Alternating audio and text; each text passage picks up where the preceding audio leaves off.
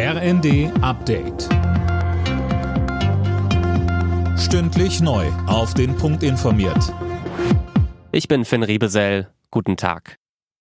Ab Mai soll jeder für 49 Euro im Monat den bundesweiten Nahverkehr nutzen können.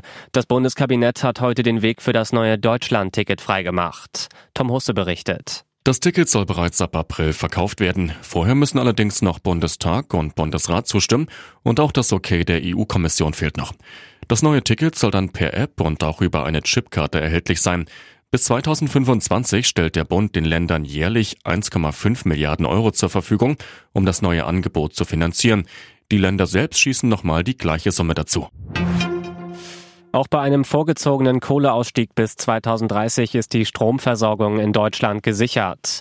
Dafür müssen laut Bundesnetzagentur die erneuerbaren Energien aber massiv ausgebaut werden. Für den Fall, dass Solar- und Windenergie nicht ausreichen, werden steuerbare Kraftwerke gebraucht. Dazu Wirtschaftsminister Habeck. Diese Kraftwerke müssen und sollen klimaneutral ausgerichtet werden. Das heißt also in der Lage sein, Wasserstoff zu verwenden. Für die Übergangsphase ist Gas okay, aber so schnell wie es geht, werden wir rausgehen aus der Gasverstromung in die Wasserstoffverstromung rein.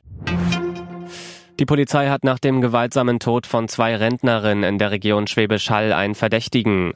Der 31-Jährige wurde von Spezialkräften festgenommen. Es geht um den Tod einer 89-Jährigen vergangene Woche und einen weiteren Fall vom vergangenen Dezember. Der Tatverdächtige sitzt in U-Haft. Sein Motiv ist unklar. Zu den Vorwürfen hat er sich bislang nicht geäußert.